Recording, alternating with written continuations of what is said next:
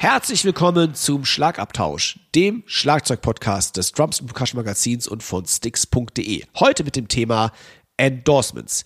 Wir werden mal kurz beleuchten, was ein Endorsement überhaupt ist. Wir werden mal darüber reden, was eine Firma von seinen Endorsern erwartet, aber auch, was euch ein Endorsement bringen kann. Und wer Interesse hat an einem Endorsement, wir haben eine Checkliste für euch am Start, die ihr für euch dann mal selbst durchgehen solltet, ob es überhaupt etwas bringt, sich bei einer Firma als Endorser ins Spiel zu bringen.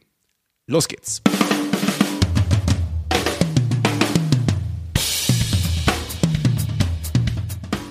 Herzlich willkommen zum Schlagabtausch. Der Podcast vom Drums and Percussion Magazin. Für alle Schlagzeugbegeisterten. Wir sind Dirk Brandt und Timo Ickenroth mit Tipps und Stories und dem Allerneuesten aus der Schlagzeug- und Percussion-Szene. Viel Spaß beim Hören.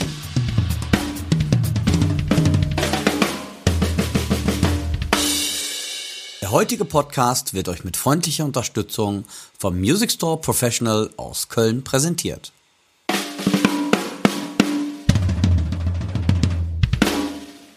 Herzlich willkommen, liebe Hörerinnen und Hörer. Mein Name ist Timo Ickenroth und mir gegenüber sitzt mein lieber Freund Dirk Brandt und ich möchte mich heute vorab für meine nasale Stimme entschuldigen, denn mich hat eine leichte Erkältung erwischt. Ich könnte natürlich auch sagen, es ist eine brutale Männergrippe und ich habe mich aus dem Bett geschliffen, vors Mikrofon gezerrt und mit der letzten Kraft nehmen wir nun diesen Podcast auf. Aber das wäre ganz leicht übertrieben. Dirk, ich hoffe, du bist kerngesund. Ja, guten Morgen, liebe Zuhörerinnen und Zuhörer. Lieber Timo, Mensch, du siehst wirklich nicht so frisch aus wie sonst, wenn ich das mal so sagen darf. Guten Morgen deshalb, wir nehmen morgens auf und ihr könnt mir glauben, der Timo, ja, der hat schon mal andere Zeiten erlebt. Ihn hat die Männergrippe dahingerafft. Der Ärmste. Aber Timo, ich muss natürlich sagen, ich bin über so einen Einsatz doch sehr, sehr, ja, da bin ich doch echt geplättet drüber und ähm, sehr stolz auf dich, ja. Alles für den Podcast, alles für den Club. Aber nun zum Wesentlichen. Timo, wie ist denn der heutige Rundown?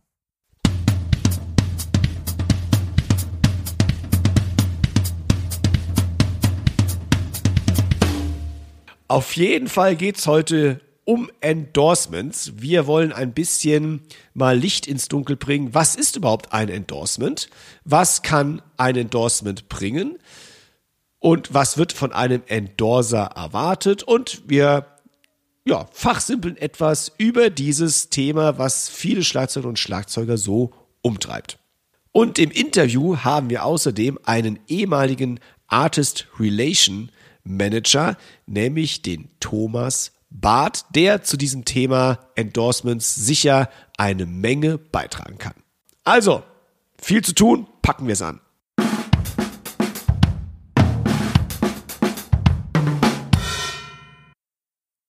Timo, wir haben ja heute im Podcast das Thema Endorsements. Hast du denn mal recherchiert, woher kommt der Begriff überhaupt? Was sind überhaupt Endorsements? Was kann man sich darunter vorstellen? Wie funktioniert sowas eigentlich? Denn wir haben es ja nicht erfunden, gell? Warum eigentlich nicht? Hätten wir uns wieder patentieren lassen können. Da hast du natürlich mal wieder sowas von recht. Zu deiner Frage, was ist ein Endorsement? Vielleicht habt äh, vielleicht hat der ein oder andere den Begriff ja auch noch nicht gehört. Endorsements sollen den Bekanntheitsgrad eines Produktes oder den Markennamen und natürlich auch den Absatz damit verbunden durch den Einsatz einer bekannten, angesehenen Persönlichkeit steigern. Man versteht, äh, man versteht unter Endorsement die öffentliche Äußerung einer Unterstützung oder Zustimmung für jemanden oder etwas. Wenn man etwas oder jemanden endorst, äußert man im Wesentlichen seine Zustimmung und ermutigt andere, das Gleiche zu tun. Man sollte also aus voller Überzeugung endorst werden. Und es ist auch so, dass die Künstlerin oder die Künstler bzw. Schlagzeugerinnen und Schlagzeuger endorsen die Firma und nicht umgekehrt. Da gibt es Beispiel auch Missverständnisse. Wer ist eigentlich der Endorser? Also immer der Künstler oder die Künstlerin ist der Endorser, nicht die Firma. Und es geht halt um Natürlich für die Firma um Absatzsteigerung. Also die wollen natürlich mit einem Endorser oder einer Endorserin ihren Umsatz steigern, um mehr Geld zu verdienen. Was natürlich bei uns im Kapitalismus, oh mein Gott, jetzt kommst du ja noch hier, muss ich noch die rote Fahne hissen oder wie? Nein, also was halt eben einfach für Firmen normal ist, die möchten natürlich mehr verdienen. Und diese Endorsements gehen lange, lange, lange zurück, bis sogar in die frühen 1900er, 1900er Jahre. Und dort haben dann Schlagzeughersteller schon begonnen, populäre Schlagzeuge als Werbeträger für ihre Produkte zu gewinnen, eben um ihre Produkte im Absatz steigern zu können. Und dazu gab es damals zum Beispiel ähm, firmeneigene Zeitschriften wie The Ludwig Drummer und den Lady Drum Topic also PR-Tools von den Herstellern selbst, wo dann entsprechende Schlagzeugerinnen oder Schlagzeuger gefeatured wurden. Und das waren damals so die Social-Media-Kanäle der damaligen Zeit. Und das führte dann natürlich auch mit der Zeit zu Signature Sets und auch Signature Schlagzeugstöcken, die in Zusammenarbeit eben mit berühmten Schlagzeugerinnen und Schlagzeugerinnen entworfen wurden. Und auch bis heute ein sehr beliebtes Marketinginstrument für die ganzen Firmen sind. Eines der frühesten Beispiele für einen Vertrag mit einem Schlagzeuger ist wahrscheinlich die Partnerschaft von Gene Krupa mit der Firma Slingerland in den 1930er Jahren.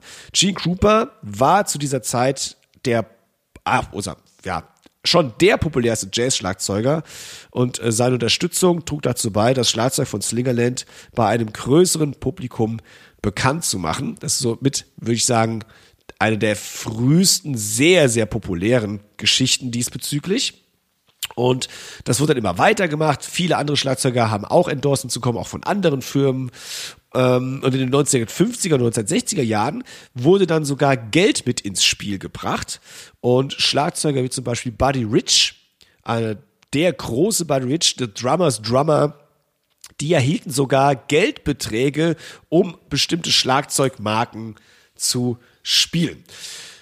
Mittlerweile ist es allerdings ein bisschen schwieriger geworden. Die Zeiten haben sich doch deutlich geändert, denn nicht nur das Musikinstrumentenhersteller-Business hat sich geändert, sondern auch das ganze Musikbusiness ist ja komplett im Wandel, sagen wir seit ja, Ende der 90er Jahre, würde ich sagen. Und es wird immer weniger Budget für sowas ausgegeben. Früher haben zum Beispiel auch Plattenfirmen, Managements und Agenturen für Drummer bei den Herstellern nachgefragt, ob sie ein Endorsement für ihre Künstler kriegen können. Also nicht der Schlagzeuger und die Schlagzeugerin sind selbst losgegangen, sondern da haben andere für die nachgefragt. Das gibt's heute eigentlich so gut wie gar nicht mehr.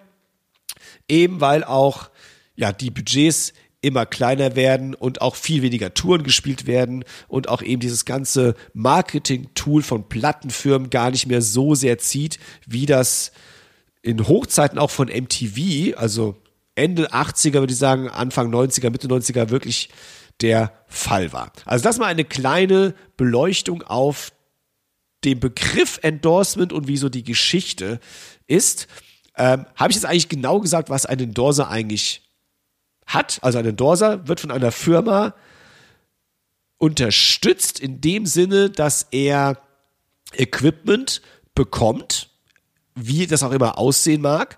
Und dafür wird erwartet, ganz pauschal gesagt, dass die Schlagzeugerin oder der Schlagzeuger dieses Produkt promoten, exklusiv spielen und natürlich dafür sorgen, dass der gute Name dieses Herstellers dann nach außen getragen wird. Ich glaube, das war jetzt so ein bisschen aufgeschlüsselt, oder?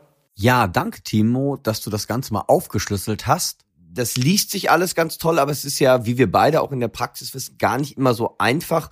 Oder auch wenn ich bedenke, wie ich mir das als junger Bub vorgestellt habe, ähm, das waren dann doch ganz andere Vorstellungen, die ich da so hatte, oder? Wie war das denn bei dir?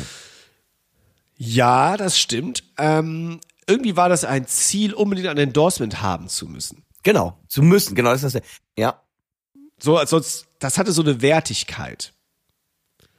Ja, genau, man hat so ein bisschen gedacht, wenn ich ein Endorsement habe, dann bin ich wer.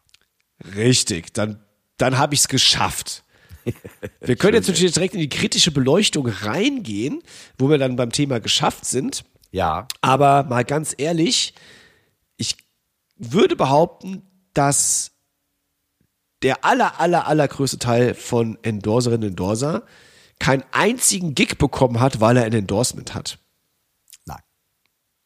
Denn die, wenn man mit jemandem zusammenspielt, die gucken ja normalerweise nicht in Schlagzeugmagazine rein oder in Social Media Sachen, die für Schlagzeuger gedacht sind, sondern die suchen sich halt Musikerinnen und Musiker auf Empfehlung raus, weil andere die weiterempfehlen können, weil die schon mit denen zusammengespielt haben und so weiter und so fort.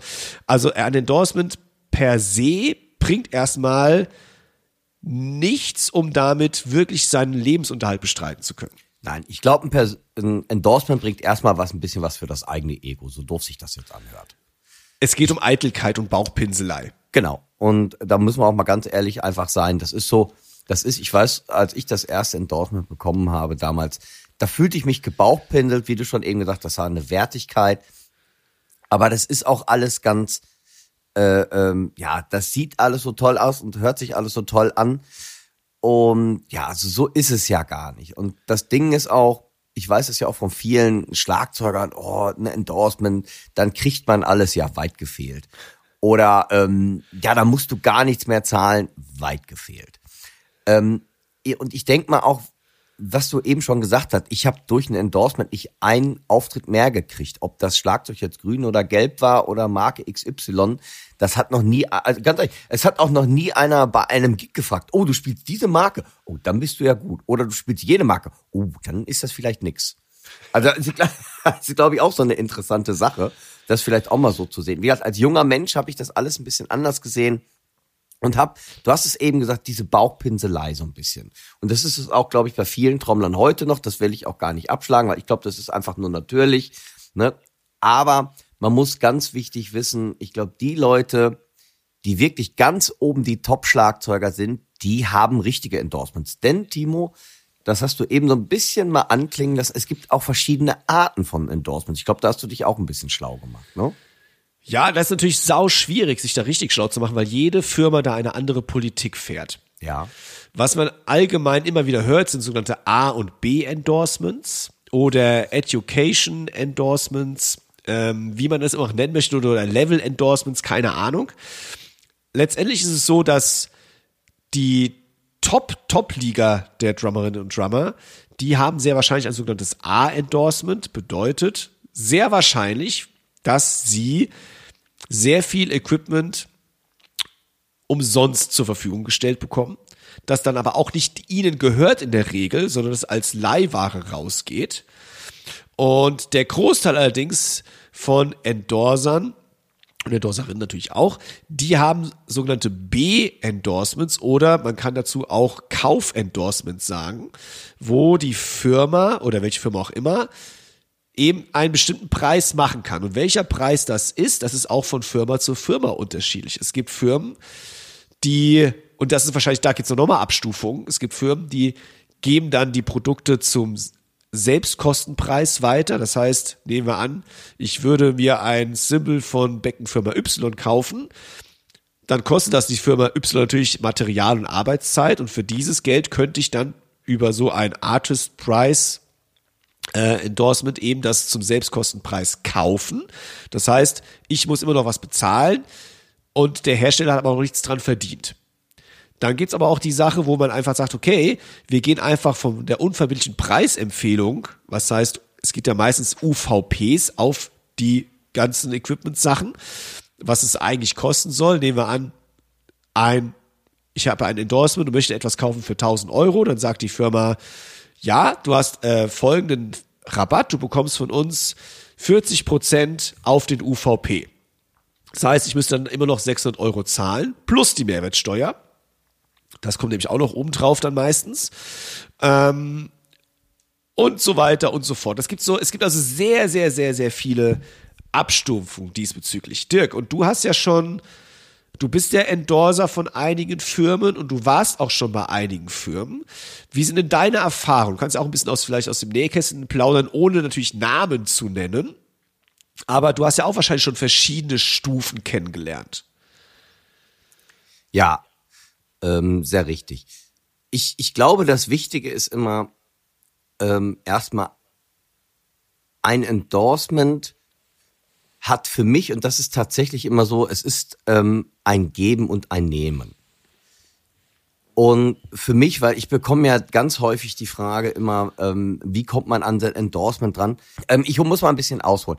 Bei mir ist es so, ähm, ich habe als junger Bub immer schon äh, auch in, in der ähm, Schulzeit, in den Ferien auf dem Straßenbau oder auf dem Häuserbau gearbeitet, um mir gutes Equipment zu kaufen. Weil ich habe früher schon immer gehört von einem, ja, du hast ja dies oder jenes, das kannst du dir ja kaufen.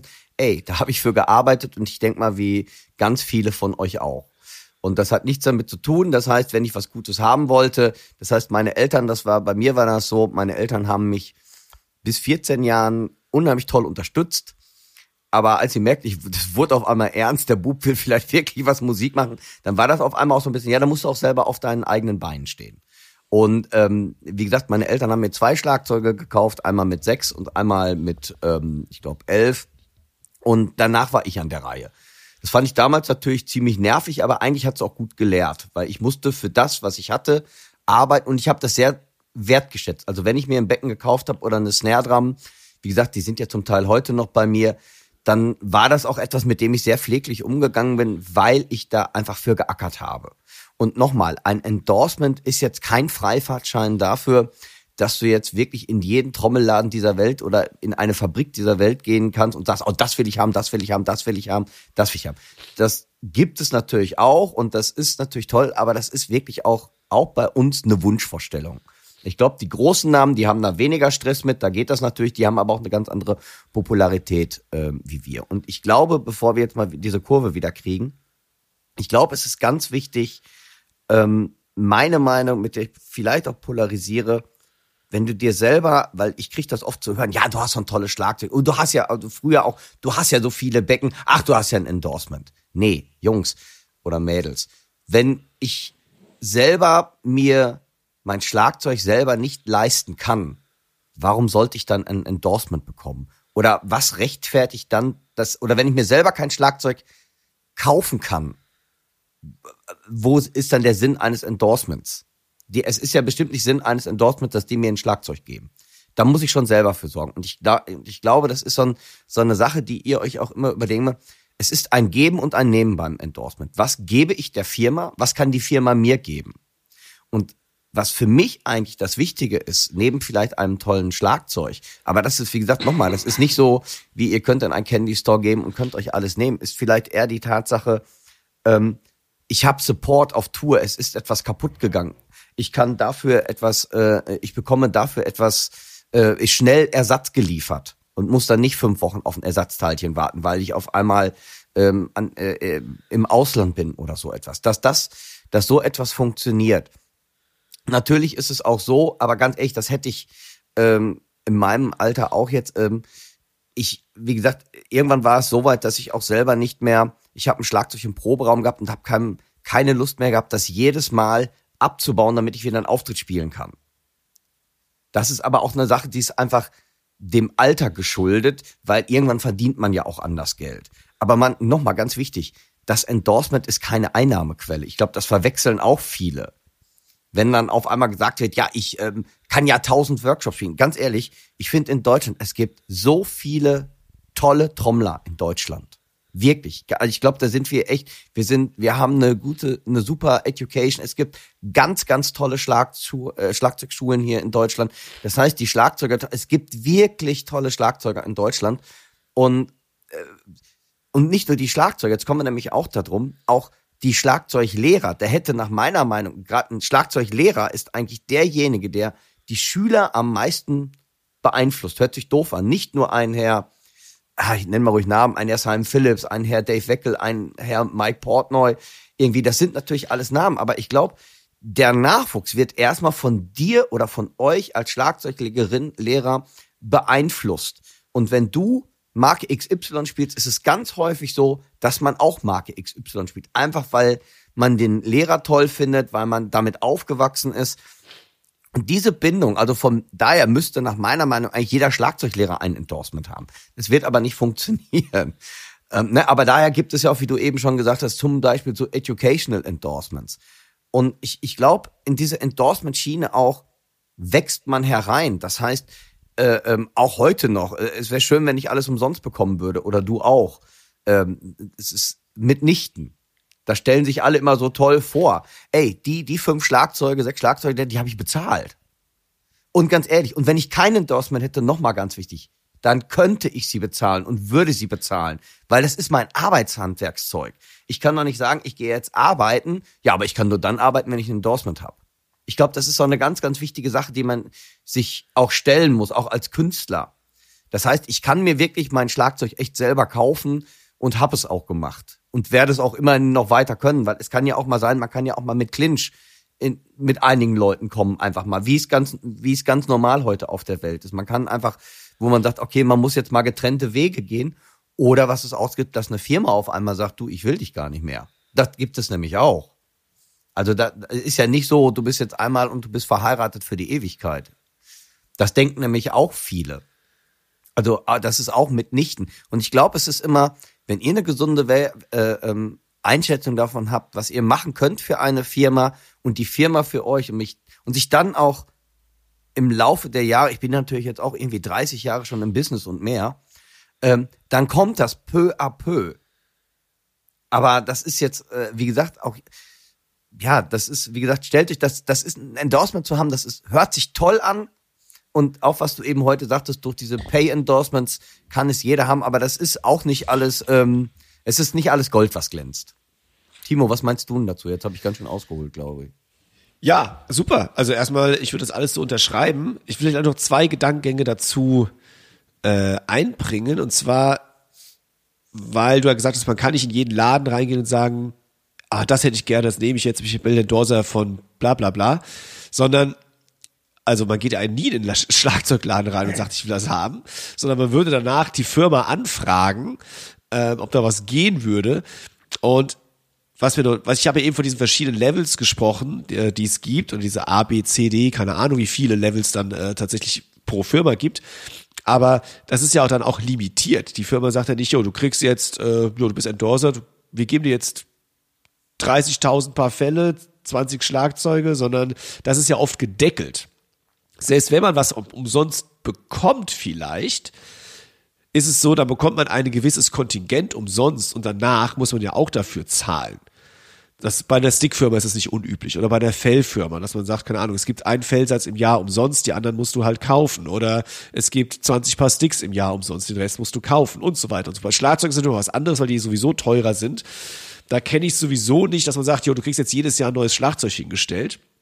Gibt es auch, Gibt es aber auch, kenne ich tatsächlich auch. Oder ja. du kriegst jedes Jahr einen neuen Beckensatz oder sonst irgendwas. Kenne ich auch. Das, aber das nicht bei uns. Aber nicht bei uns, genau, das soll man gerade mal hier feststellen. ähm, schön wäre es, auch jedes Jahr so einen neuen Beckensatz, hätte ich nichts dagegen. Ähm, aber das sind, äh, es ist gedeckelt dann trotzdem. Dann gibt's einen Beckensatz und die anderen Becken muss man sich dann auch kaufen wieder. So, also es ist nicht immer alles ständig umsonst. Ja. ja. Ich glaube, das ist ganz wichtig auch für euch zu wissen. Und es ist in den seltensten Fällen das, was ich eben gesagt habe, ihr werdet niemals oder ganz selten direkt mit einem Vollendorsement anfangen. Ich wünsche es euch von Herzen, aber die Realität sieht also, also wie gesagt, bei mir hat das ganz langsam, wirklich ganz langsam angefangen. Und es geht langsam weiter. ja. Aber das Und ist auch okay so. Der zweite Gedankengang, den ich auch noch ganz kurz sagen wollte, genau was ihr auch sagte, man ist ja nicht mit der Firma verheiratet. Ein Endorsement ist nicht auf Lebenszeit. Es hängt von vielen Faktoren ab. Auch natürlich davon, wie erfolgreich ist eine Künstlerin oder ein Künstler dann auch. Und wenn die Firma auch dann keinen Benefit mehr sieht, trennt die sich natürlich auch von Endorsements. Es gab mal einen Rundumschlag auch ähm, in Deutschland, als äh, dann auch Geschäftsführungen gewechselt wurden und so weiter und so fort. Und dann hat äh, die Geschäftsführung halt mal mehr als die Hälfte aller Endorser ja, rausgeschmissen, ja, rausgeschmissen eigentlich. Oder von dem Rooster, wie man so schön sagt, einfach gestrichen, weil die gesagt haben, es ist zu teuer. Das können wir uns in dem Umfang nicht leisten. Und vielleicht ja. auch mal was zu dem Thema Endorser. Endorser kosten die Firma ja Geld, erstmal. So, äh, vielleicht sollen wir mal kurz darüber sprechen, was in eine Firma überhaupt von einem Endorser erwartet. Ja. Oder? Ja, finde ich eine gute Sache. Also, wichtig ist schon mal, ein Endorser sollte aus Liebe zum Produkt das Endorsement haben. Und nicht, weil er was umsonst bekommt. Absolut. So, also wenn ich jetzt einfach sage, oh, ja, das Becken finde ich schön, das würde ich gerne spielen und ich spiele schon immer diese Beckenmarke, dann ist das eine super Sache. Wenn ich hingehe und sage, ja, die Beckenmarke ist super, aber die wollen mir keine Endorsement geben, nur gut, dann gehe ich halt zur nächsten Beckenfirma, die gibt mir bestimmt eins. Ah, das ist schon schlecht, ne, irgendwie.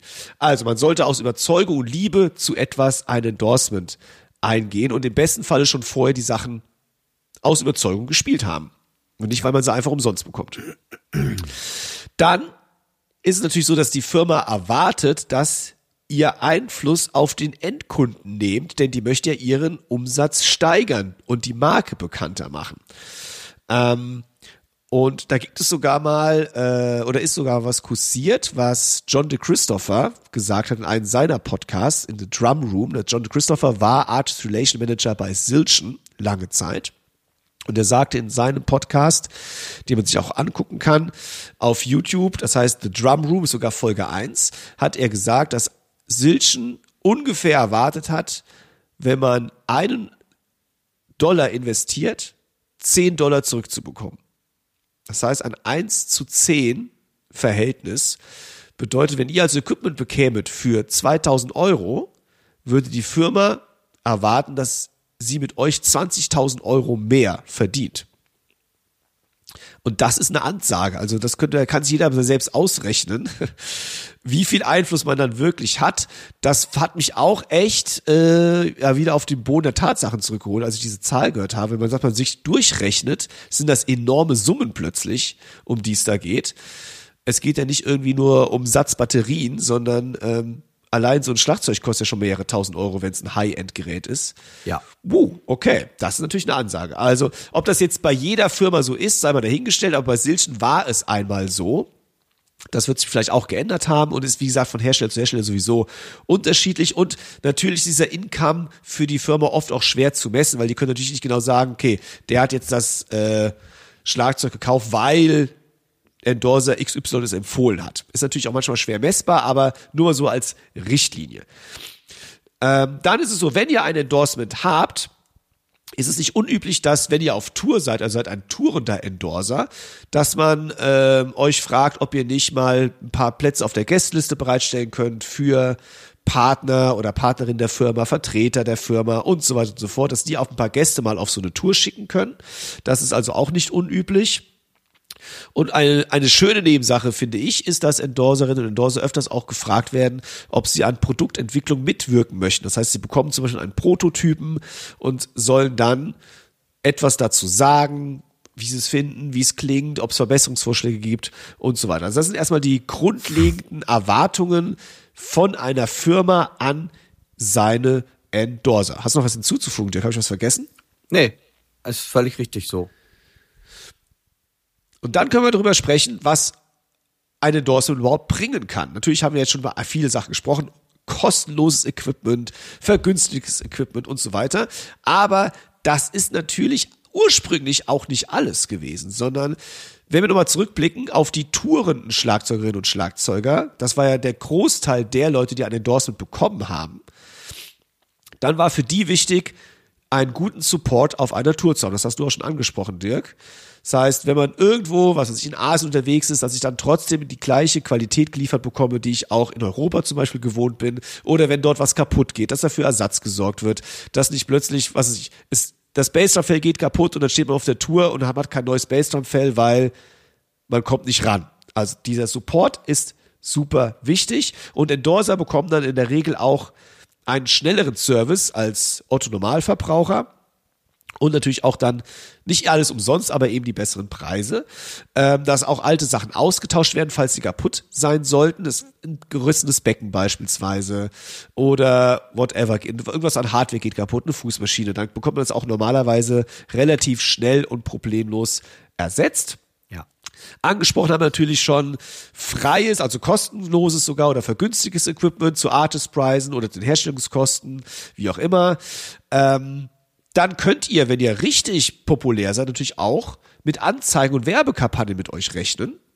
Das heißt, ihr habt eine Anzeige in einem Magazin, in der Drums Percussion zum Beispiel, oder ihr bekommt einen Banner auf sticks.de mit eurem Konterfei und, und, und. Und also sowas ist natürlich möglich, wenn ihr zu den top populären Schlagzeugerinnen oder Schlagzeugern gehört.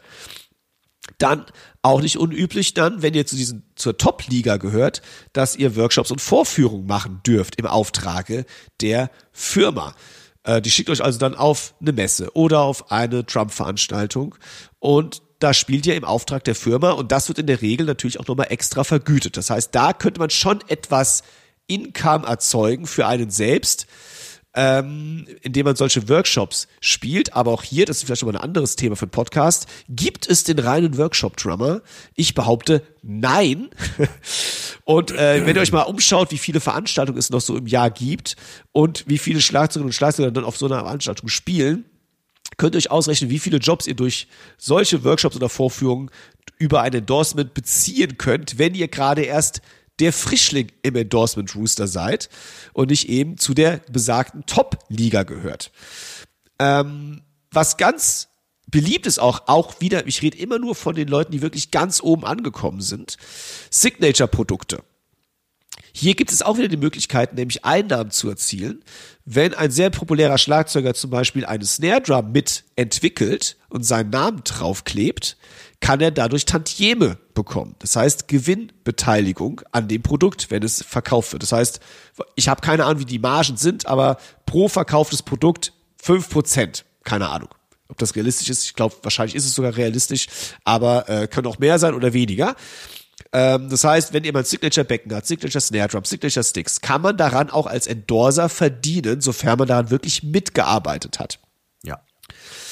Ähm, genau, das sind eigentlich so die Erwartungen, die ihr haben könntet, wenn ihr eben zu dieser Top-Liga gehört, zu den oberen, wie soll man sagen, zu den oberen 10.000 ist vielleicht ein bisschen viel.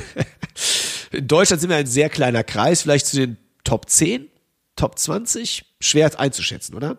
Ja. Auf, auf jeden Fall gibt es für alles, was ich genannt habe, eine Grenze für die Höhe und die Häufigkeit. Also es wird nicht endlos Werbeanzeigen mit euch gemacht, ihr werdet nicht endlos Workshops machen, ihr werdet nicht endlos Signature-Produkte raushauen dürfen und so weiter und so fort. Also das kann ein Endorsement bringen, wenn man einmal in diesem Hamsterrad mitläuft. Ja, hast du völlig recht. Timo, jetzt hast du um da mal vielleicht die Kurve zu kriegen, einen ganz interessanten Interviewpartner an die Strippe bekommen. Und ich denke mal, der sollte mal zu Wort kommen, weil der ist vom Fach, der weiß alles und da sollten wir mal, oder da sollten wir mal eine Überleitung zu hinkriegen, weil der hat eine Menge aus dem Business zu erzählen. Lieber Thomas, ich bin sehr froh, dass du so spontan und kurzfristig hier noch dich bereit erklärt hast, mir Rede und Antwort zu stehen. Äh, das war nicht so ganz einfach, die Terminfindung, weil du auch schwer beruflich gerade eingespannt bist und das nicht in Drum-Business, wie wir noch erfahren werden. Du bist der perfekte Interviewpartner für unser Thema Endorsements. Denn du bist natürlich Schlagzeuger und du warst sehr viele Jahre in der Musikbranche tätig, ähm, hast dich mittlerweile mit etwas umorientiert aber damit unsere Hörerinnen und Hörer dich ein bisschen besser kennenlernen können, erzähl uns doch was über deine berufliche Vergangenheit. Ja, genau. Ähm, also vielen Dank, dass ich hier sein darf äh, im virtuellen Raum mit dir, Timo. Ähm, Dankeschön. Genau, also äh, ich war oder, oder mein, mein Background ist ähm, insgesamt äh, fast oder ziemlich genau 26 Jahre in der sogenannten Musikinstrumentenbranche. Hab dort ähm, in den Anfangsjahren elf Jahre bei einem Vertrieb gearbeitet, ganz klassisch, ähm, so Marketing, da war auch, äh, ja, also da, da fiel so ein bisschen alles drunter, was, was man sich so in dem Bereich vorstellt. Ne? Also klassisches Marketing, aber auch schon so ein bisschen Art Installation, das hat mich schon immer auch interessiert. Nicht nur, weil ich ähm, Schlagzeuger selbst bin, sondern natürlich auch, ähm, weil die, meine Liebe zum Instrument kam natürlich auch in erster Linie durch meine Liebe zur Musik. Und ähm, äh, wie das halt so ist, bekommt man dann die Gelegenheit, auch mit dem einen oder anderen seiner persönlichen Favorites mal zusammenzuarbeiten. Und genau, so kam ich eigentlich so ursprünglich dahin. Ich habe dann von zwei, oder ab 2007 bis Ende 2020, also fast 15 Jahre, ähm, bei Sonor gearbeitet als International Artist Relation Manager und Marketing Manager. Das heißt, ich habe vieles Marketing übernommen, aber mein Hauptjob war eigentlich ähm, das Handling aller Künstler, die Sonor in der Zeit spielten. Und ähm, ja, ich glaube, mehr, also so mehr gibt's da gar nicht zu sagen. So das ist ein kurz Abriss. Also Artist Relations ist natürlich echt ein, ich glaube, das klingt für viele wie so ein Traumjob. Ja, ich glaube, ist es tatsächlich auch. Ne? Du kommst viel rum, du kommst viel mit Künstlerinnen und Künstlern in Berührung. Ähm, weißt du noch, wie viele Endorserinnen und Endorser ihr damals in eurem Rooster hattet? Du warst ja international auch zuständig. Hast so mal so, was war denn so der Peak? Hat man da mal so eine Zahl?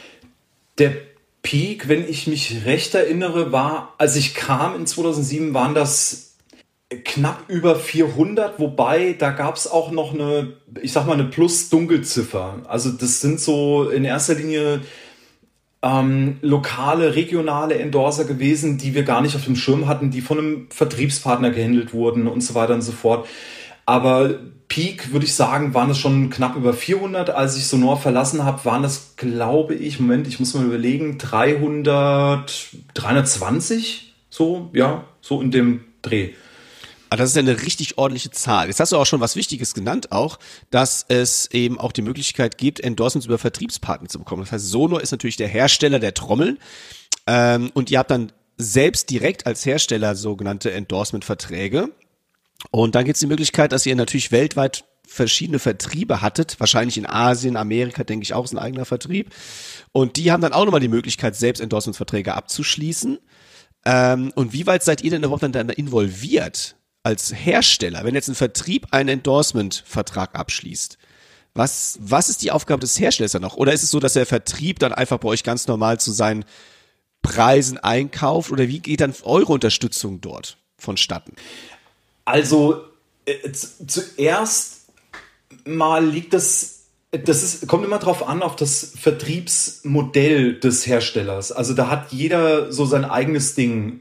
Ähm, der Vertrieb also in unserem Fall, ich spreche jetzt mal für den Sonor-Fall, äh, da war es so, dass der Vertrieb uns schon auch größtenteils mit in die Diskussion genommen hat, auch in die Entscheidungen. Ähm, aber der hat im Grunde genommen äh, so in dem, also ein Vertrieb hat ja so, so ein bisschen so, eine, so ein Aufgabenpaket. Ne? Also die, die importieren Waren, Produkte und vertreiben die in dem jeweiligen Vertriebsgebiet, Land.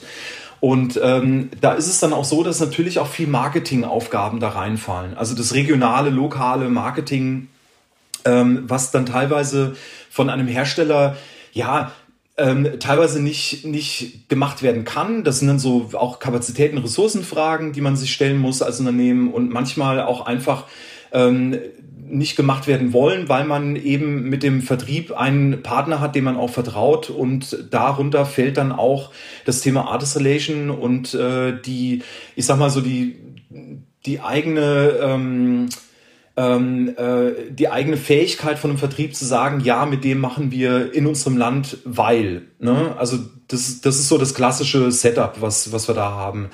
Und ähm, ja, das, genau, das ist das Setup und da ist man im Grunde genommen immer so ein bisschen mehr oder minder dabei. Also ähm, dann so im, in der nächsten Abfolge, wenn ein Vertrieb einen lokalen, regionalen Endorser findet, ist es natürlich immer total unterschiedlich, wie der Hersteller involviert ist.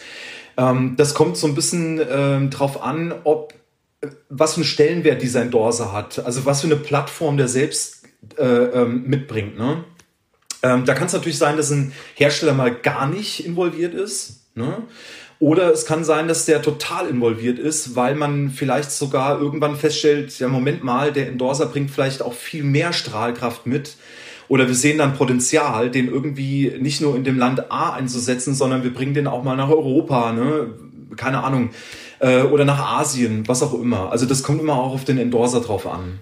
Das führt direkt mal zur nächsten Frage, weil da auch schon wieder so einiges angeklungen ist. Wie hat denn, wie habt ihr denn eure Endorserinnen und Endorser überhaupt ausgewählt? Also welche Kriterien waren wichtig und wie hat sich das dann auch vielleicht im Laufe der Jahre durch wahrscheinlich Social Media sehr stark verändert? Richtig, richtig. Ähm, das hatte sich extrem. Das sind also man muss das so von, von zwei Seiten sehen. Das, äh, also bei mir war es immer so, dass das ARTIS-Programm äh, auf der einen Seite ganz stark beeinflusst wurde durch was für Ressourcen, Kapazitäten haben wir selbst, also auch ein Budget. Ähm, Gibt es irgendwelche Pläne, die uns quasi ein bisschen auch vorgeben, dass wir in einem bestimmten Bereich uns irgendwie stärker involvieren, was dann eben auch Art Installation beinhaltet? Ähm, gibt es Länder, wo wir andere Schwerpunkte haben? Ähm, gibt, es andere, äh, gibt es Länder, wo wir andere Schwerpunkte haben? Ähm, das heißt, äh, äh, zum Beispiel auch musikalisch, genremäßig, ähm, die sich jetzt wieder mit anderen Ländern komplett ähm, nicht übereinlegen lassen. Das ist so die eine Seite. Also das, was von einem Unternehmen dafür oder dagegen spricht, einen Endorser Artist-Programm aufzubauen. Und, ähm, und die zweite Sache ist tatsächlich die, ähm, die quasi von extern kommt, also von, von, von einem Endorser. Also es gibt ja oftmals die Situation, wo eine Firma aktiv nach draußen geht, einen Endorser oder neue Endorser sucht. Und es gibt halt die Situationen, wo Endorser sich bei einer Company melden und sagen, hier, ich würde gerne und was kann man denn und so, ne? Also das ist so, das sind so diese zwei Sachen ähm, äh, spielen da so ein bisschen miteinander und dann muss man eben gucken, wie deckt sich das, wo kommen wir da wo, wo finden wir so den gemeinsamen Nenner? Passt das, passt das nicht? Was haben wir für Kapazitäten? Geht das überhaupt? Weil man muss ja auch eins sehen, und das habe ich das muss ich fast so ein bisschen an eigenem Leibe auch äh, irgendwann merken und für mich dann auch so verinnerlichen. Ähm, das Thema Kapazitäten ist da halt ein unglaublich wichtiges äh, Stichwort, weil man muss sich vorstellen, bei knapp über 300 Endorsern, ähm, wobei das heißt jetzt nicht, dass ich mit jedem Endorser jeden Tag gesprochen habe für eine Stunde, ne? weil, ne, also das ist so, ja, also Zeit ist ja nun mal auch nicht endlich, äh, unendlich. Und ähm, da ist es dann so, dass wir ähm, mit den Kapazitäten auch immer ganz vorsichtig waren und gesagt haben, okay, wie viel kann denn eigentlich ein Art Installation Manager auch wirklich stemmen an Personen und all den Aktivitäten, die da dranhängen? Ob das jetzt ein Produktlaunch ist, wo man eine Content-Produktion macht, ähm, man macht Events, man macht Workshops, keine Ahnung. Also das ist ja bei uns in der Branche äh, total äh, breit gefächert und total bunt, der Mix. Ne? Und ähm, also wie gesagt, das ist ein ganz, ganz wichtiger Punkt in der ganzen Arbeit. Wenn du jetzt sagst, ihr habt teilweise Endorser gesucht, ähm, also ich stelle mir das jetzt so vor eigentlich, dass man zum Beispiel zum Beispiel eine Band XY sieht, die äh, eine ordentliche Präsenz hat und dass ihr dann äh, sagt, ey cool, das äh, würde Sinn machen. Aber das ist für mich ja kein Suchen, sondern eher so ein Entdecken. Seid ihr also wirklich losgezogen, habt vielleicht für bestimmte Produkte oder um ein bestimmtes Image zu transportieren, Endorser wirklich gesucht? Ja, total. Also es, es äh, letzten Endes ähm, das, das ist wieder so ein Ding, was auch ganz stark mit, mit einem Markenauftritt oder einer Marken-DNA zusammenhängt. Ne? Also wie stellt sich die Marke dar und welche Mittel stehen mir zur Verfügung, die zu transportieren nach außen, zum, zum Endkunden in dem Fall, ne? zum Schlagzeuger. Und ähm, in dem Zuge waren wir relativ häufig tatsächlich auch, äh, also man nennt das ja äh, im professionellen Talent Scouting. Ähm, das ist durchaus ein Tool, was wir oft verwendet haben, ähm, einfach um, äh, wie du schon sagtest, gezielt Künstler zu finden, die für uns eine bestimmte Aufgabe oder ein Ziel erfüllen sollten. Ne? Also das, man muss schon die Ohren auch sehr, sehr offen halten. Also sowieso ständig. Ne? Also man muss ja immer auch gucken, ähm, welche Trends gibt es, ne? nicht nur am Musikmarkt, sondern auch bei uns in der Community, in der Drumming-Community und ähm, was machen die anderen auch so, ne? die Wettbewerber und äh, das gehört definitiv immer dazu, immer ein offenes Ohr oder zwei offene Ohren zu haben und zu gucken, was, was draußen so abgeht, ja. Und du hast ja auch schon eben gesagt, also ich, ich fange fang die Frage mal andersrum an. Ihr habt in der Peakzeit so um die 400 Endorser gehabt. Jetzt gehe ich nicht davon aus, dass die Firma hingeht und sagt, alle diese 400 Endorser bekommen Equipment für lau und unendlich, sie möchten 30 Schlagzeuge, kein Problem, liefern wir. Sondern ihr habt ja sehr wahrscheinlich diverse Abstufungen. Wie war das denn innerhalb oder wie ist das vielleicht sogar noch innerhalb von Solo? Du bist jetzt nicht mehr dabei, aber aus deiner aus deiner Zeit, du warst lange genug dabei. Welche Abstufung habt ihr da vorgenommen? Also wie können wie kann sich ein Laie das mal vorstellen? Genau. Also jedem Endorser, in, bleiben wir bei den 400, irgendwie kostenlose Equipment zu geben, ist natürlich, das, das ist nicht machbar. Ähm, das ist auch nicht Sinn und Zweck der Sache. Also ich habe, äh, das, das, ähm, das habe ich auch jahrelang äh, verteidigt. Ähm, Sinn und Zweck von einem Endorsement ist es nicht, dass der Künstler kostenlos Ware bekommt. Und das ist auch so ein, so ein Ding, wo viele Leute draußen, das habe ich also auch selbst immer wieder stark gemerkt, ähm, so ein verzerrtes Bild von diesem Endorsement-Thema bekommen haben. Ne? Man muss als Firma unbedingt eine Abstufung vornehmen. Also so, ob das jetzt A, B, C, Gold, Silber, Bronze, Platin, was auch immer ist, ne? Ist, da hat jede, jede ähm, Firma so seine eigene, sein eigenes Wording und ähm, das ist natürlich auch eine Budgetsache, aber was es wirklich ganz grundsätzlich ist, ist es eine Sache von, was bringt der Endorser mir als Company für die Marke, was bringt der also mit? Ne? Ich habe eben schon mal Plattform gesagt, weil ein Endorser ist ja letzten Endes eine Plattform, die wir nutzen oder die eine Company nutzt, ob das jetzt eine Schlagzeugfirma ist oder ähm, im Gitarrenbereich, da sind wir ja nicht anders oder auch in, in vielen anderen Bereichen auch. Ne? Also die jetzt mal über die ähm, Musikinstrumentenbranche hinüber rausgeht, äh, also ne, Formel 1 ähm, und so weiter und so fort, Sport ähm, gibt es ja überall. Und die Einstufung ist also wirklich ganz klar auch gemessen an dem, was ein Endorser der Marke, dem Unternehmen bietet. Also hat er viel Reichweite, hat er viel Potenzial, hat er ähm, ähm, vielleicht auch manchmal, das kommt auch durchaus oft vor, dass man sagt, der hat was Spezielles, der bringt was komplett Neues mit, was ihn besonders macht. Ne? Also der, der, der, der, der, der trennt sich so ein bisschen von dem, was, was der, der große Pulk irgendwie macht. Ähm, und ähm, das, genau, also das spielt dann so alles so rein in diese Abstufung. ABC, Gold, Silber, Bronze, ähm, whatever. Ja. Gut, du hast jetzt mal ein bisschen gesagt, was die, was die vielleicht auch mitbringen. Also Reichweite auf jeden Fall. Ähm, ich habe äh, auch einen Podcast gesehen mit dem Christopher äh, John de Christopher, der ehemals Silchen war. Und der hat dort gesagt, dass Silchen eigentlich mal eine Zeit lang erwartet hat, wenn sie einen Cent investieren, möchten sie einen Dollar zurückhaben. Ähm, einfach um mal zu verdeutlichen, dass es ein Geben und Nehmen ist und dass die Firma vor allem auch nehmen möchte, logischerweise. Hattet ihr, muss sogar, logisch, aber sonst macht das ja alles keinen Sinn. Gab es denn da auch solche Vorgaben bei Sonor, dass man sagt, ja, also wir müssen jetzt, ich meine, es ist ja sowieso schwer messbar oft. Ja, also wie hat Sono das gemessen? Woran konnte man messen? Okay, der Künstler hat jetzt wirklich was gebracht oder die Künstlerin. Oder äh, ich meine, vielleicht war es ja auch mal ein Griff daneben, dass man sagt, ja, mit, mit der oder dem Künstler oder der Künstlerin, da konnten wir leider jetzt doch nichts mit anfangen. Ja, also wir hatten, es, es gab schon Vorgaben, wobei das du hast es gerade schon gesagt, also die, die Messbarkeit ist halt furchtbar schwierig bei einem Endorser. Ne? Also wie willst du das messen, es sei denn, du hast die, die Messnummer, dass du sagst, okay, äh, du, du checkst bei jedem Endorser irgendwie die Social Media Kanäle und siehst dir dann Follower, äh, Likes, also so, so diese typischen ähm, Social Media Kennzahlen raus. Ne?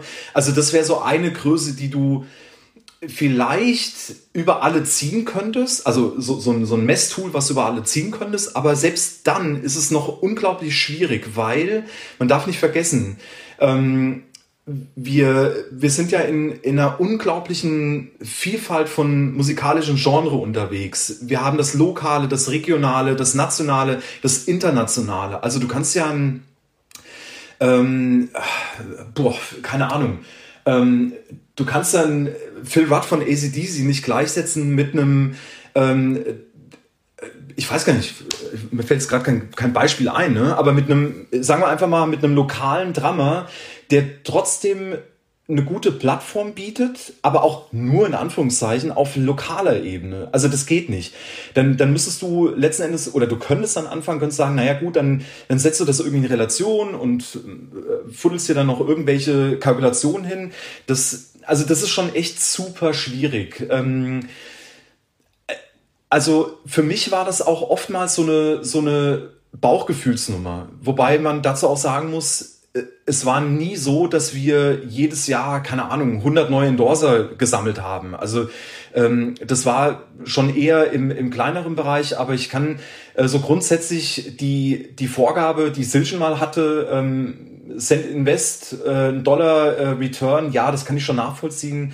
Äh, das ist dann der... Ähm, ja, das Thema des Return of Investment, ne? also du, du gibst das aus und willst halt was zurückhaben. Und das muss jedes Unternehmen dieser Welt, ob das jetzt ein Social Media Post ist oder eine Arbeit mit einem Endorser oder mit einem äh, Event, was du veranstaltest, äh, mit einem Katalog, den du verschickst, das, das ist nun mal so. Das ist leider mittlerweile auch so sehr knallhart und wenig romantisch äh, dieses ganze Spiel. Jetzt eine Frage noch, die nochmal auf diese ganzen Levels sich vielleicht bezieht und das ist auch etwas, was immer wieder in Schlagzeugkreisen auch so als Gerüchteküche brodelt. Gibt es Endorserinnen und Endorser, die dafür bezahlt werden, dass sie eine bestimmte, ein bestimmtes Produkt oder einen bestimmten Hersteller spielen? Was ich, was mir uns als Company ähm, und äh, auch wenn ich nicht mehr bei Sonor arbeite, hoffe ich, dass ich da äh, ähm, auch im Sinne des Unternehmens spreche. Wir haben sehr gerne mittel, also mindestens mal mittelfristige, ähm, aber im besten Fall langfristige Kooperationspartner gesucht, die der Marke loyal sind. Und das ist wiederum so ein Thema, wo sich das, wo sich die Frage der Bezahlung eigentlich nie stellt. Also für mich ist es mit der Bezahlung so. Also ich habe nie einen Endorser bezahlt für eine, für eine äh, da, also wirklich nur dafür, dass er Endorser auf dem Papier ist und ein Produkt von uns spielt. Also das kann ich hier und jetzt ganz ehrlich äh, ähm, äh, ähm, so sagen. Das, ne, aber ob das andere so gesehen haben oder, oder ob, ob es da andere Beispiele aus der Branche gibt, die anders verfahren sind, das weiß ich nicht.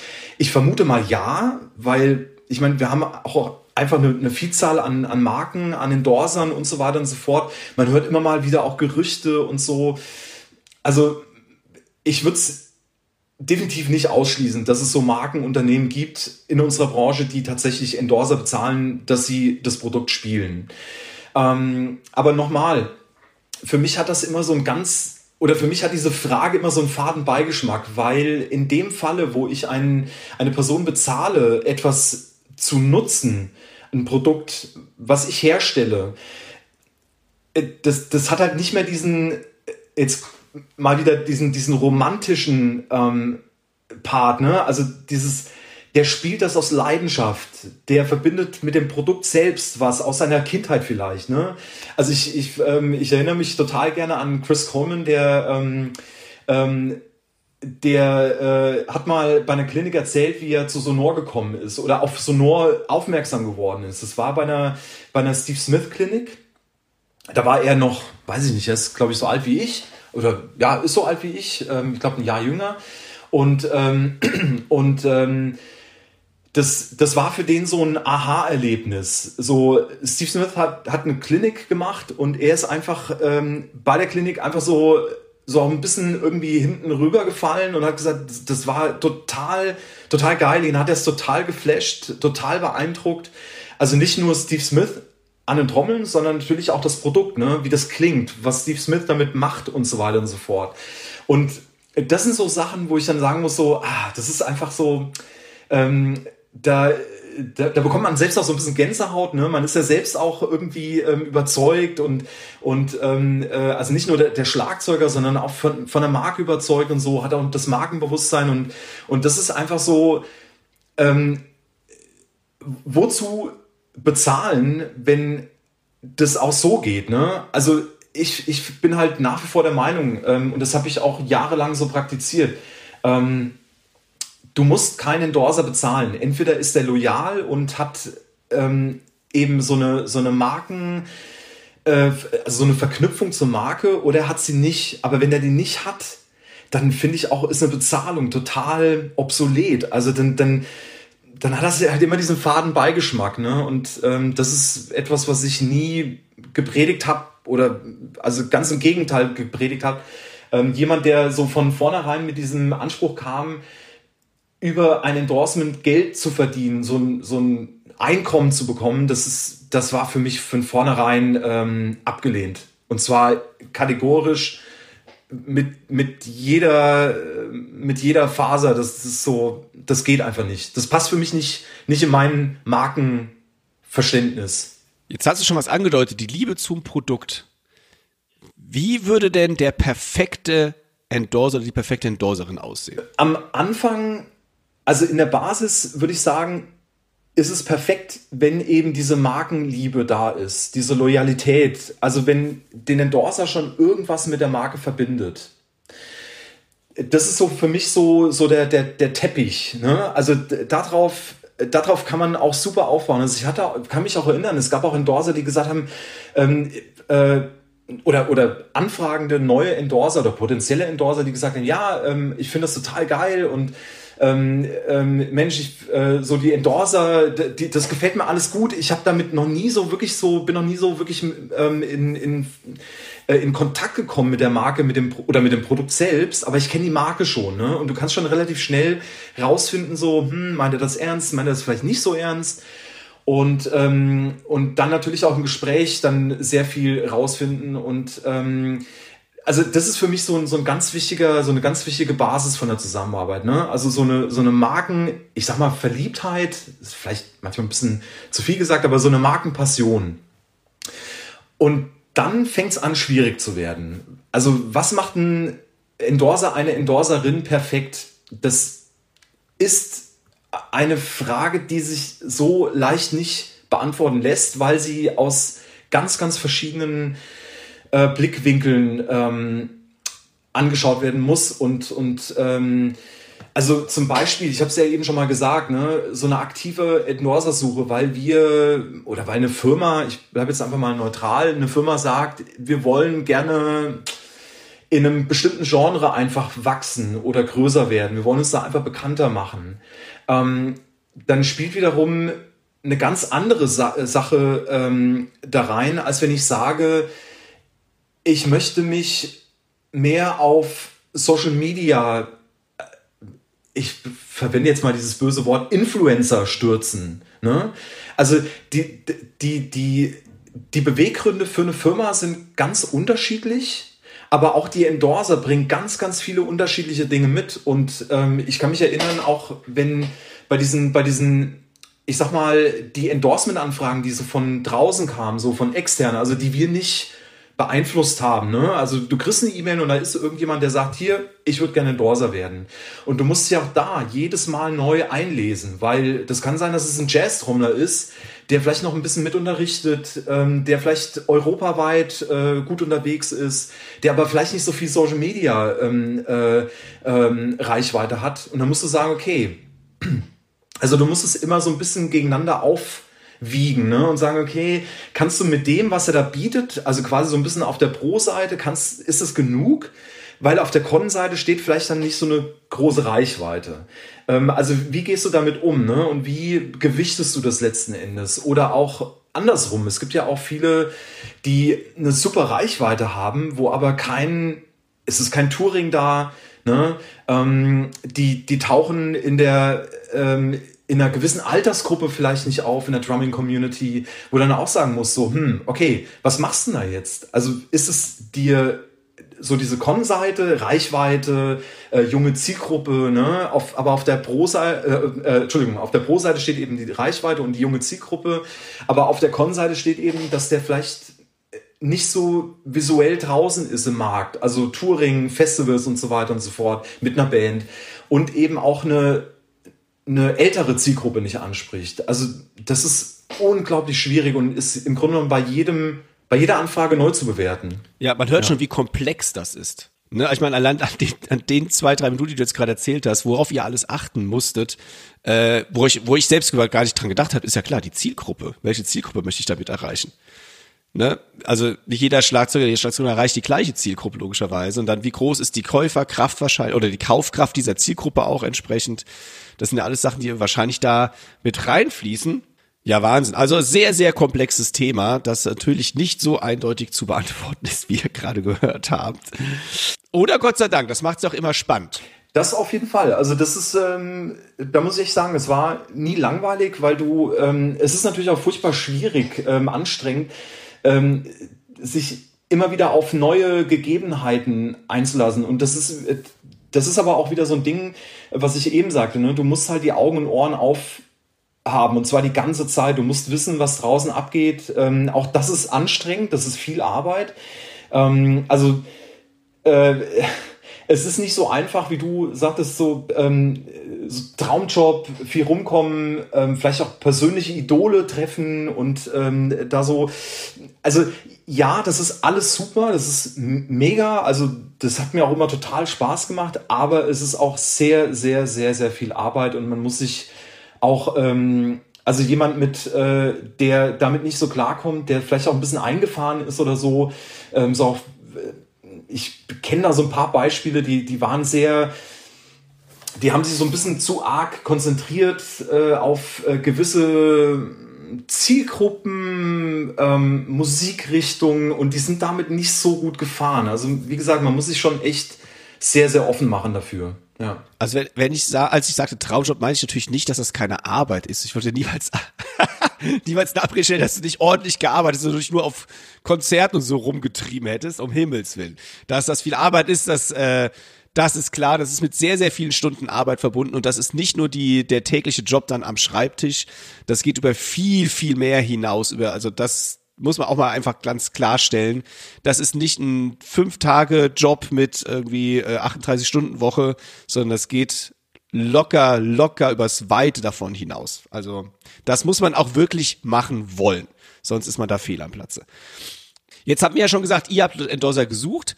Ähm, ich kann mir manchmal auch vorstellen, wenn man mal ehrlich ist, dass es manchmal auch nervig ist, wenn man Endorsement-Anfragen gestellt bekommt weil du sagtest ja auch, man muss sich das ja schon, wenn man es ernst macht, auch wirklich alles angucken. Aber frage ich mal so rum, was war denn für dich so die angenehmste Art, um mit dir in Kontakt zu treten, um nach einem Endorsement-Deal zu fragen? Gab es da den so einen Weg, wo du dachtest, ja, das ist jetzt mal echt sehr anständig, sehr ordentlich? Ähm, ja, was war dir am liebsten diesbezüglich? Wenn der, wenn der Künstler zum einen mir relativ gut und damit meine ich jetzt nicht unbedingt in, in Kurzform, das kann auch durchaus in Langform gewesen sein äh, oder sein können. Ähm, Im besten Fall vielleicht sogar persönlich irgendwie mir wirklich sagt, was er mitbringt. Ne? Also wieder zurück, Thema Plattform. Was, was bietet der Künstler der Firma, um ähm, mit ihm zu werben, gemeinsam Aktivitäten zu planen, durchzuführen und möglichst dann auch so die mittel- und langfristige Kooperation einzugehen. Also das ist, das ist so das eine. Ne? Und das andere, und das ist jetzt fast inhaltlich so wieder wie, wie, wie eben die Frage, ähm, ähm, was er mitbringen muss und, und dann mir auch, ich meine, am schönsten, und wobei das natürlich auch wieder schwierig ist, aber am schönsten fand ich natürlich, wenn ich gemerkt habe, die, die, die Schlagzeugerin oder der Schlagzeuger, der, der, der überzeugt mich jetzt gerade. Also, das ist ja fast schon ähm, gleichzusetzen zu einem Bewerbungsgespräch. Ne? Also, das ist auch so eine Sache, die ich oftmals auch äh, gesagt habe. Äh, ähm, die Frage, die an mich oft rankam von Endorsern war, Mensch, Thomas, pass auf, ich will mich jetzt bei der Beckenfirma XY äh, bewerben als Endorser, weil ich mit meiner alten irgendwie unzufrieden bin. Was meinst du, was soll ich denn machen? Wie soll, wie soll ich es machen? Und das, das war, das ist tatsächlich so. Es ist fast wie ein Bewerbungsgespräch. Und ähm, du musst der Company einfach aufzeigen, was du kannst, was du mitbringst, was du willst. Ne? Das ist ja auch ganz wichtig für eine, also so mal, ich sag mal, so eine, so eine Einschätzung für ein Unternehmen, rauszufinden, okay, ähm, Beispielsweise ist es einer, der jetzt wirklich jeden Tag hier auf der Matte steht und irgendwelche Workshops von mir abfordert, die ich überhaupt nicht umsetzen kann, ne? die, ich, die ich überhaupt nicht versprechen kann in irgendeiner Art und Weise. Und ähm, genau, also Stichwort Bewerbungsgespräch. Sei wirklich ähm, alles das, was du kannst, was du bieten kannst einem, einem Unternehmen. Ähm, erzähl's oder, oder schreib's nieder ne? und sag auch, wenn du also diese Passion, die du vielleicht schon mitbringst, die du hast für das Unternehmen, ähm, dass du das verstehst, was das Unternehmen ausmacht, die Marken-DNA, ne? Also da gehe ich ja schon fast so für ein Unternehmen so in das Strategische rein. Ähm, erzähl das. Also, ne, gib's Kund. Lass es den Typen einfach wissen, der da am Telefon sitzt oder, oder dir gegenüber bei einem, keine Ahnung, Drumfestival oder bei einem Konzert steht. Ähm, lass ihn wissen, was dich umtreibt. Wenn es jetzt jemand geschafft hat, ein Endorsement Deal zu bekommen. Um, was kann der denn von der Firma erwarten, außer dass er Equipment entweder umsonst oder vielleicht auch vergünstigt bekommt? Weil du hast ja auch schon gerade gesagt, Workshops kannst du natürlich nicht versprechen. Und es gibt immer so die Leute, die da draußen denken, sie könnten jetzt Workshop-Drummer werden oder sowas ähnliches. Äh, also was kann man nebenbei denn von der Firma erwarten? Ja, was kann man erwarten? Also klar, ähm, den, den Produktsupport, ähm, Toursupport, Service, das sind alles äh, Dinge, die gar nicht so, so bewusst sind dem einen oder anderen. Ähm, dass die, also die sind unglaublich wichtig, ne? Also einen Service zu bieten, Reparaturen, Ersatzteile für eine Tour, auf Tourenservice, also zum Beispiel, dass man ähm, äh, der, der Drummer geht auf Tour mit einer Band und ähm, da gibt's irgendwie die, ähm, da gibt's irgendwie die, die Situation, dass der Schlagzeuger sein eigenes Equipment nicht mitbringt und da ist eine Firma dann mit einem Backline-Netzwerk dann vielleicht mal mehr, mal weniger, ne?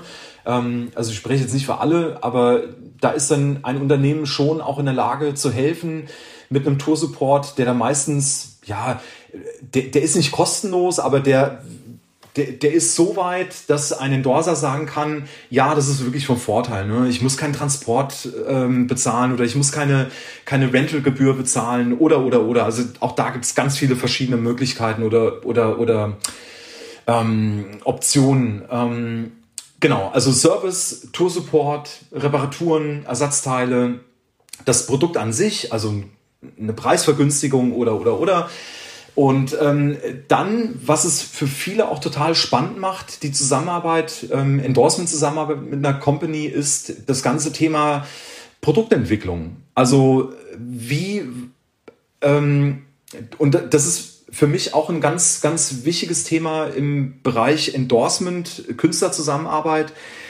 Man hat da jemanden, der ist im Markt, der tourt, der hat eine Reichweite und so weiter und so fort ähm, also wie weit nutzt man den? Ne? Und das ist so, ich glaube, das ist so ein bisschen so eine äh, Win-Win-Situation. schönes Wort, schönes Marketingwort. Ähm, eine Win-Win-Situation, wo man äh, sagen kann, der Endorser, der findet es geil, wenn der involviert ist, also auch auf so einer Produktentwicklungsebene oder, oder so ein, so ein Field-Testing. Ne? Also Company hat schon so ein so ein Prototypen oder erste Serie, ähm, ist aber noch vor dem Produktlaunch und jetzt sagst du, okay, ich schicke jetzt einfach mal so eine Snare Drum irgendwie an zehn Endorser raus und die checken das mal alle unter ihren ähm, individuellen Gesichtspunkten. Also der eine, der tourt irgendwie ein halbes Jahr lang, der andere macht viele, der gibt viel Unterricht und so weiter und so fort. Und ähm, genau, also Produktentwicklung, ganz wichtiges Thema. Und das ist durchaus was, was viele, viele Endorser auch wirklich wollen. Ne? Also die wollen auch auf dieser Ebene mit einem Unternehmen involviert sein. Ähm, man denkt immer so, ja, Produktentwicklung, der bekommt dann irgendwas und testet das dann, ja, okay. Aber das ist sowas, was den Endorser auch unglaublich stolz macht, ne? wenn er weiß, er hat da so an dem Produkt auch mitgearbeitet. Also das ging, geht mir ja genauso oder ging mir als Sonor-Mitarbeiter auch so. Ähm, all die Signature-Instrumente, die ich mit Endorsern entwickelt habe zusammen.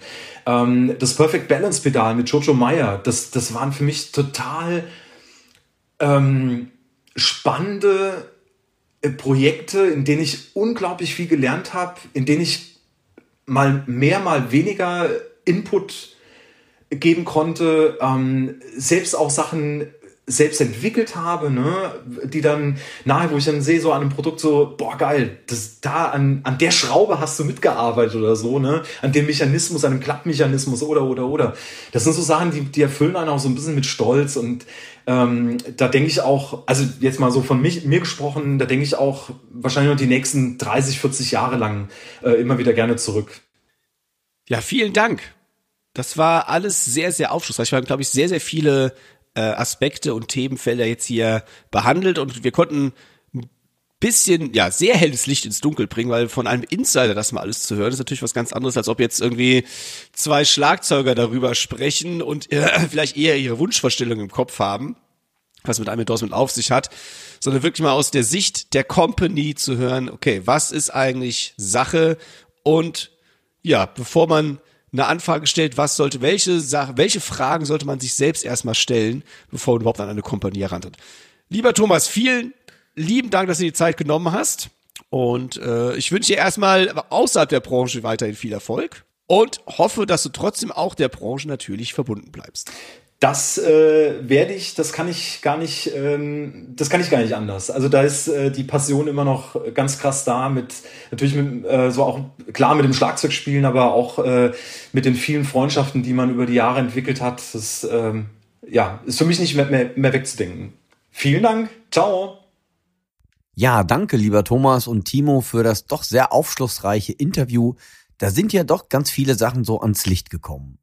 Da gibt es ja doch eine ganze Menge zu beachten und es ist wirklich interessant, doch mal so etwas von einem Insider, der lange Jahre in dieser Firmenbranche gearbeitet hat, äh, der sie jetzt gewechselt hat, der auch wirklich frei einfach reden kann, ähm, darüber was zu erfahren. Timo, was ich ganz gut finde, du hast für unsere Zuhörerinnen und Zuhörer mal eine Art Checkliste zusammengestellt, was man denn eventuell benötigt, um als potenzieller Endorser für eine Firma vielleicht in Frage zu kommen oder was man vielleicht einfach beachten sollte, richtig? Richtig. Ich habe mal sechs Punkte herausgefiltert, um für sich selbst herauszufinden, ob man es mal wagen sollte, einen Vorstoß bei einer Firma zu unternehmen, um ein Endorsement zu, um ein Endorsement zu erhalten. Fangen wir mal an. Erstens, wie ist der eigene Einfluss? Also Firmen suchen nach Schlagzeugern und Schlagzeugern, die ein hohes Maß an Anerkennung in der Community erreicht haben, nicht erst erreichen wollen, sondern schon erreicht haben. dazu können halt eben Faktoren wie langjährige Erfahrung, bisherige Auftritte und der Ruf unter anderen Schlagzeugern und Schlagzeugern gehören. Zweitens, welchen Stil oder welches Genre bedienst du? Genres spielt ebenso eine wichtige Rolle, also die Firmen suchen sich natürlich Partnerinnen und Partner, die zu ihren Produkten passen. Ein Hersteller, der zum Beispiel Heavy Metal Schlagzeugfälle herstellt, sucht vielleicht eher Schlagzeuger und Schlagzeuger, die in Metal Bands spielen als in Jazzbands. Also auch immer Vorsicht, welche Firma spreche ich an, mit welchem Genre und wie ist das Image der Firma eigentlich dazu? Ähm, wobei man jetzt auch sagen muss, der Dirk hat es eben schon angesprochen, dass in diesem Bereich auch Genre jetzt für mich die Schlagzeuglehrerinnen und Lehrer zählen. Es ist auch für mich ein Genre und die, sagt Dirk auch richtig, sind ja in der ersten Linie, an der vordersten Front mit dem Nachwuchs und die haben direkten Kontakt und können da sehr positiv einwirken. Das heißt, für mich zählt dazu auch der Education-Bereich. Drittens, wie ist dein Auftritt? Auftreten, also Thema Professionalität und Image.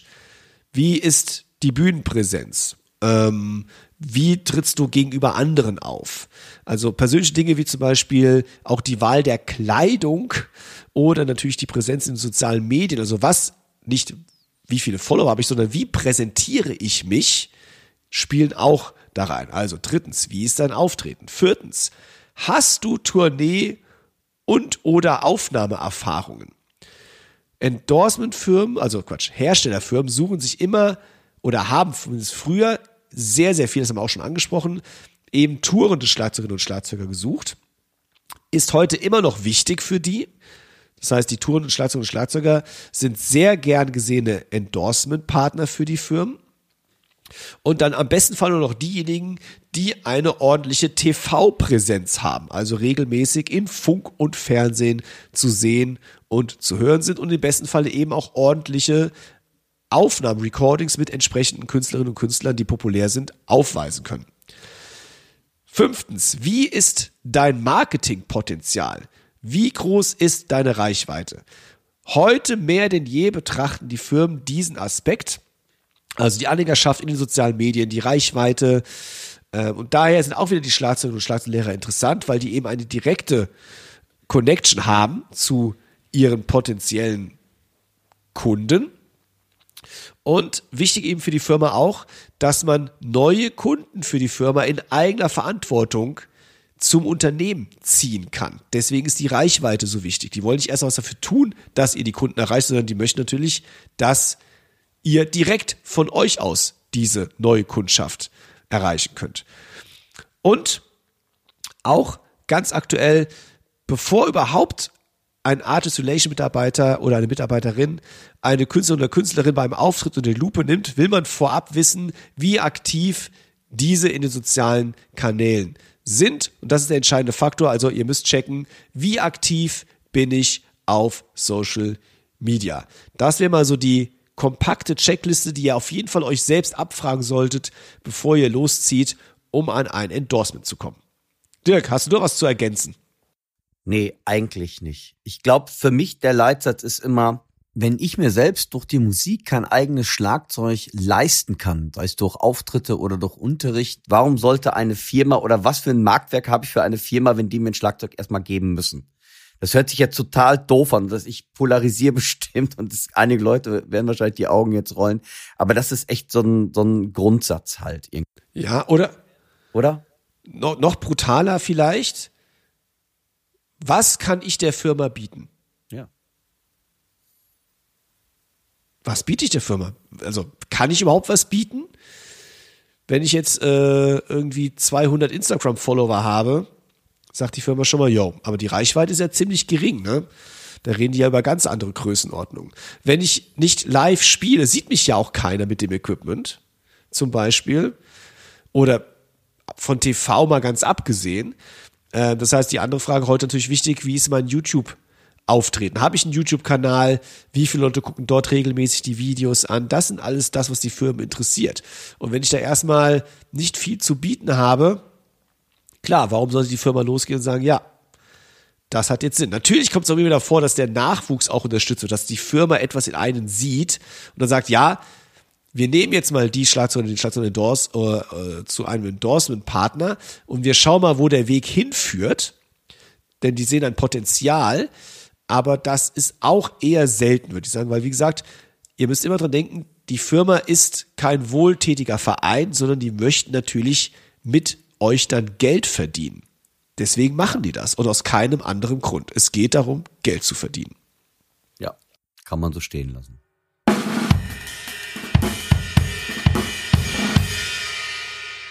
Vielleicht noch ein paar kritische Reflexionen zu dem Thema oder kritische Reflexionen ist vielleicht auch falsch, aber einfach so ein paar allgemeine Gedankengänge, die jetzt noch nicht untergekommen sind. Auch ein durchschnittlicher Schlagzeuger oder eine durchschnittliche Schlagzeugerin kann ein Endorsement bekommen, wenn er oder sie eben die entsprechende Reichweite hat. Das heißt, nicht die Besten der Besten sind immer die Endorser, sondern es kann natürlich auch sein, dass jemand, der ordentlich in der Band spielt, aber vielleicht technisch jetzt nicht ein paar Titel auf Tempo 850 spielen kann, ein Endorsement bekommt.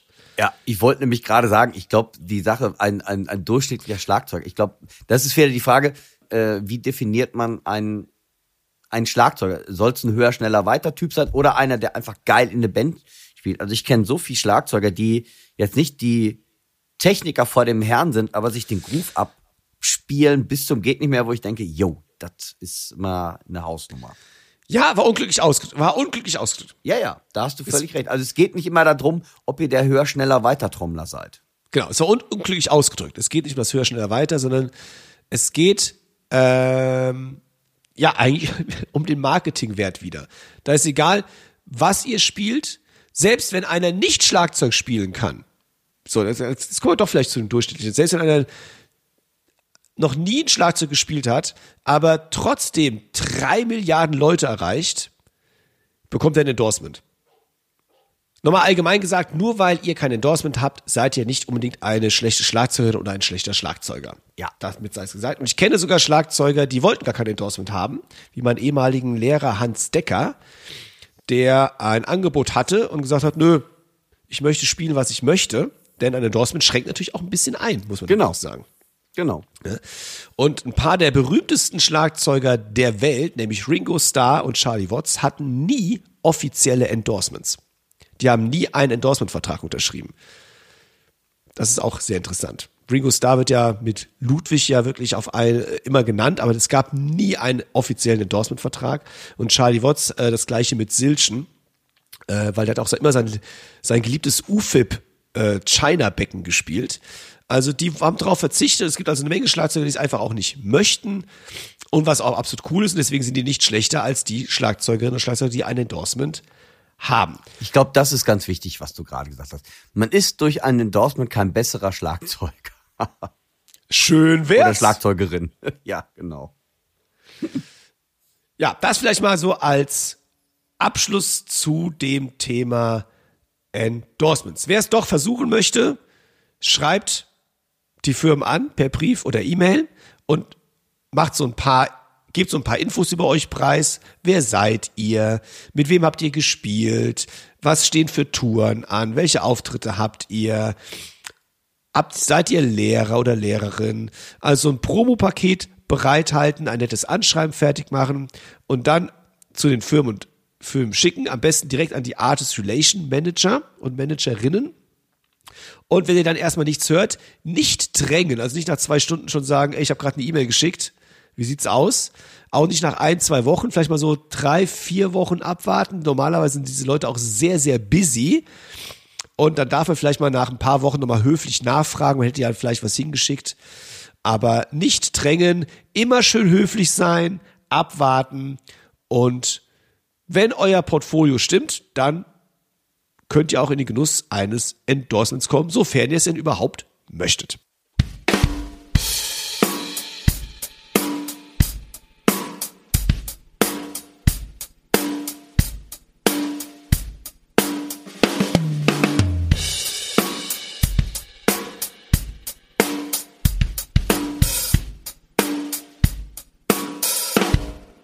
Hört nun eine kleine Werbebotschaft unseres heutigen Sponsors. Wir vom Music Store freuen uns, diesen Podcast unterstützen zu dürfen. Die Drumabteilung ist eines unserer Herzstücke bei einer Ausstellungsfläche von fast 1000 Quadratmetern. Wir halten für euch eine der größten Drum- und Percussion-Abteilungen bereit, wo ihr so vieles aus dem umfangreichen Produktsortiment checken könnt. Mit bis zu 500 Becken, die bei uns antestbereit sind. Kommt zu uns in den Laden, lasst euch informieren oder geht direkt auf musicstore.de. Viel Spaß nun weiter mit dem Drum Podcast.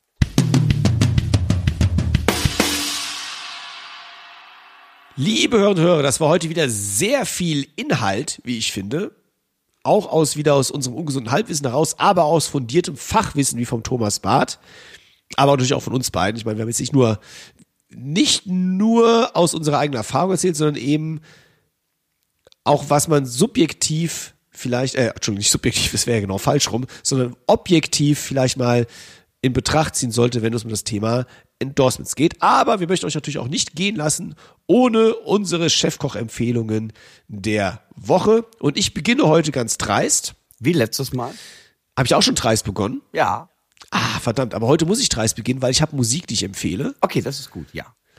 Äh, ich habe eine Band wiederentdeckt, die es schon länger gibt und jetzt nicht mehr. Und die nennt sich Hearnt. H-E-E-R-N-T. Hearnt. Und das ist eine Jazzband im weitesten Sinne mit dem Schlagzeuger Mark Juliana. Das war seine erste populäre Band. Mark Juliana ist mittlerweile durch die Decke gegangen als eigener Jazzkünstler, äh, aber auch mit als Sideman von vielen, vielen verschiedenen anderen Künstlerinnen und Künstlern ähm, und einer der angesehensten Schlagzeuger des modernen Schlagzeugspiels im Moment, im Moment, immer noch momentan, Mark Juliana. Und die Band heißt Hearnt. Interessante Musik, jetzt nicht im typischen äh, Swing-Dingeling-Style, sondern sehr elektronisch angehaucht, groove-orientiert, äh, experimentell. Die habe ich wiederentdeckt. Meine Empfehlung der Woche. Cool. Dirk, empfiehlst Ja. du auch Musik? Nee, diesmal nicht. Ich habe diesmal ähm, eine Maus für euch. Eine Logitech-Maus. Eigentlich bin ich ja, ich habe eigentlich viel von, ähm, ich mache eigentlich viel am Computer mit dem äh, Trackpad und ich vermisse einfach manchmal meine rechte und linke Seite. Da muss man immer so suchen. Also für mich, andere Leute kennen das im Schlaf.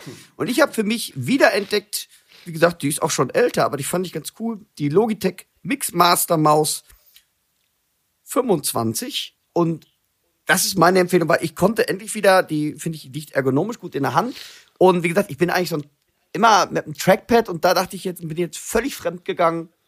und fand das mit der Maus echt mal wieder cool mit rechte und linke Taste und mit dem Drehrad, Scrollrad. Das ist äh, diesmal recht simple Empfehlung der Woche, die mir aber am Anfang dieser Woche echt ähm, das Leben ein bisschen erleichtert und deshalb wollte ich sie euch nicht vorenthalten. Und sie ist stubenrein. Ja, Hervorragend. ja, sehr gut.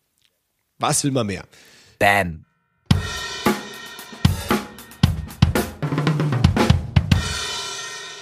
Liebe Hörer und Hörer des Schlagabtauschs, wenn euch die Folge gefallen hat, dann schreibt uns doch mal einen netten Kommentar an podcast.trumpsundpercussion.de. Dort dürft ihr natürlich aber auch gerne eure Fragen reinschreiben, euer Feedback geben und wenn ihr was Kritisches äußern möchtet, das dürft ihr natürlich auch uns gerne schreiben, denn wir möchten natürlich immer besser werden und wachsen an dem, was wir tun. Also, vielen lieben Dank. Es war eine interessante Folge. Dirk, du hast heute das Schlusswort. Absolut, war eine sehr interessante Folge. Ich glaube, dieses Thema Endorsement da könnte man sich auch noch stundenlang drüber unterhalten. Wie gesagt, ihr könnt uns gerne eure Erfahrungen mitteilen oder auch natürlich auch die Firmen, wenn die auch mal gerne da zu Wort kommen möchten, ist natürlich auch mal eine interessante Sache. Ich darf mich bedanken bei euch und würde sagen, habt eine schöne Zeit, passt auf euch auf. Bis in 14 Tagen, euer Dirk und euer Timo. Tschüss. Tschüss.